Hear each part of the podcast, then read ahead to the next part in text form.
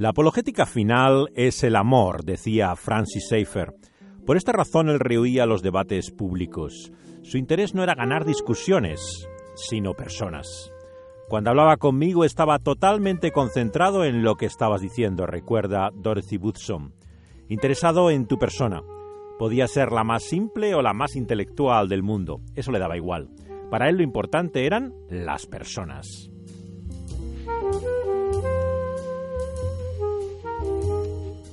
A diferencia de los actuales debates de apologética como espectáculo, o esas actitudes batalladoras que vemos a veces en creyentes en las redes sociales, Seifer no entendía que se podía dar testimonio de la fe sin interesarse por la gente. Intentaba dar respuestas sinceras a preguntas honestas, pero se preguntaba siempre qué había detrás de ellas. Si tuviera hoy que enfrentarse, por ejemplo, a los nuevos ateísmos, no solamente respondería a los argumentos intelectuales de alguien como Dawkins, sino que se preguntaría qué hay detrás, en su psicología, en su vida, en su experiencia. Solo una vez aceptó Seifer entrar en un debate público. Fue en Chicago con el más controvertido religioso que había en los años 60, un obispo episcopal radical de California llamado James Pike. Pike había sido educado como católico, pero había perdido la fe. Se hizo ministro episcopal, o sea, anglicano, y en los años 60 era muy conocido por la negación de todas las doctrinas cristianas fundamentales. Él tenía de hecho un libro en que no se avergonzaba de usar para él mismo el término hereje. Pike no solamente defendía los derechos civiles de King, que hoy aprobaríamos, o la campaña por la ordenación de la mujer en la Iglesia, sino que también llegaba a aceptar el aborto, la homosexualidad, todo tipo de conducta realmente en conflicto con la Escritura. Luego tenía una vida personal realmente trágica. Eh, su hijo había sido suicidado y entonces intentó contactar con él nada menos que por espiritismo. Estaba totalmente desorientado. Era alguien fácil de combatir. Para un religioso conservador o un moralista tradicional, Pike era el blanco muy fácil mm, para cualquier debate, porque no solamente tenía ideas liberales, sino muchos problemas personales. Él era alcohólico, había fracasado dos de los tres matrimonios que tuvo, no solamente su hijo, como hemos dicho, se mató, sino que también su hija lo intentó dos años después. O sea, y lo mismo para colmo una secretaria con la que había tenido relaciones durante años, antes de convivir con lo que sería su tercera esposa, que era 24 años más joven que él. Cualquiera esperaría realmente que destrozara a Pike. Seifer, sin embargo, se mostró en aquel debate tan amable que los cristianos no entendían, realmente no comprendían por qué actuaba así. Eh, la controversia eh, fue muy grande precisamente no solamente por la actitud de él, sino porque el obispo dijo cosas que nunca había dicho antes. Por ejemplo, ahí es donde se expresó la conocida frase ¿no? de él de que esperaba recibir el pan de vida de la iglesia y lo que le dieron fueron piedras. Él realmente se abrió su corazón y se quedó sorprendido de la humanidad de Seifer. Dijo el obispo Pike que nunca había conocido a alguien como Seifer. No es extraño que comenzara una relación de correspondencia, de amistad con él, en que le intentó llevar a la fe eh, Seifer por medio de esa relación personal. Él trágicamente desaparece en el desierto de Israel. Curiosamente, eh, no se sabe qué ocurrió. Eh, se da como muerto en el año 69, pero vivió poco tiempo después. el obispo Pike eh, tiene una historia realmente trágica. Pero es un buen ejemplo de cómo Seifer no quería ganar discusiones. Lo que le interesaban eran las personas.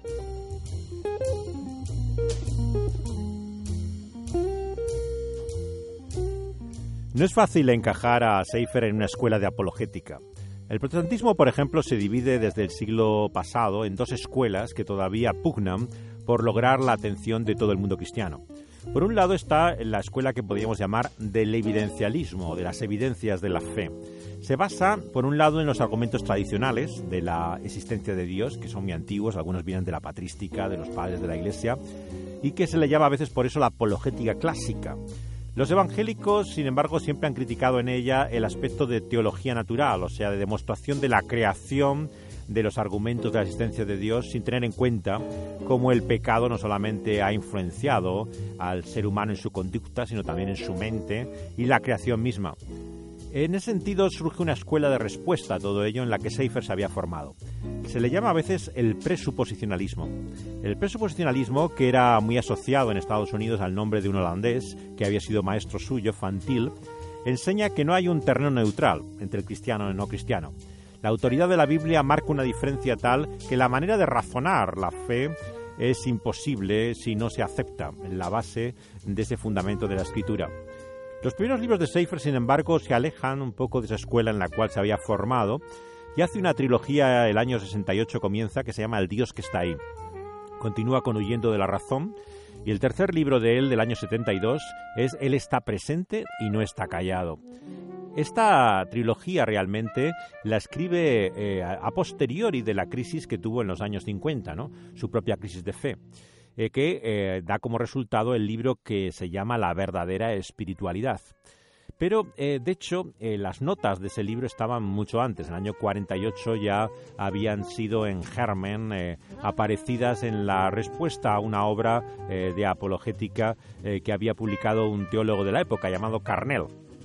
Carnell, por cierto, es otro personaje curioso. Él fue profesor del seminario de Fuller en el año 48, cuando se funda en la posguerra por un evangelista de la radio, que decide tener una universidad para dar mm, como más empaque, digamos, eh, intelectual a su trabajo.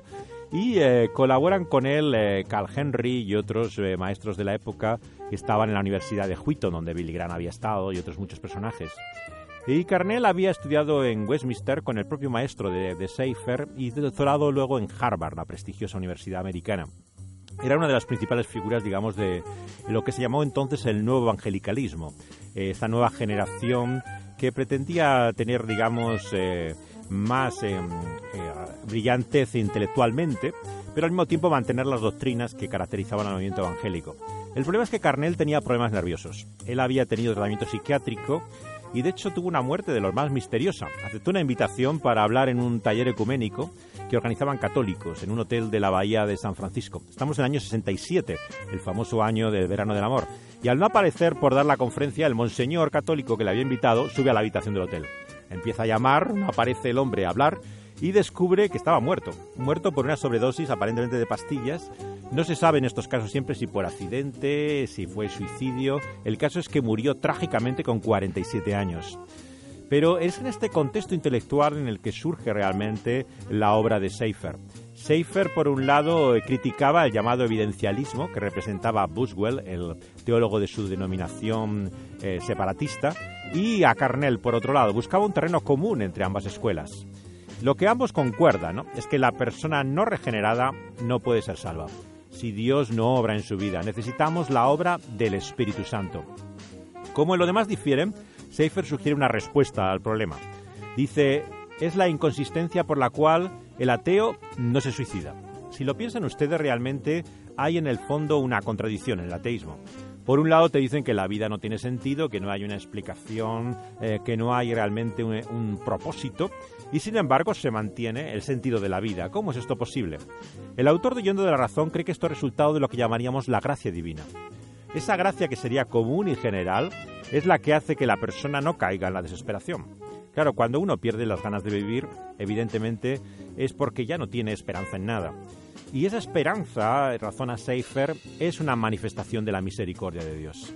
Ya que aunque no somos salvos, vivimos por su gracia. El apóstol Pablo finalmente así lo dice en Hechos hablando en Atenas. Él es que nos ha dado los dones, los talentos, a todos, cristianos o no cristianos.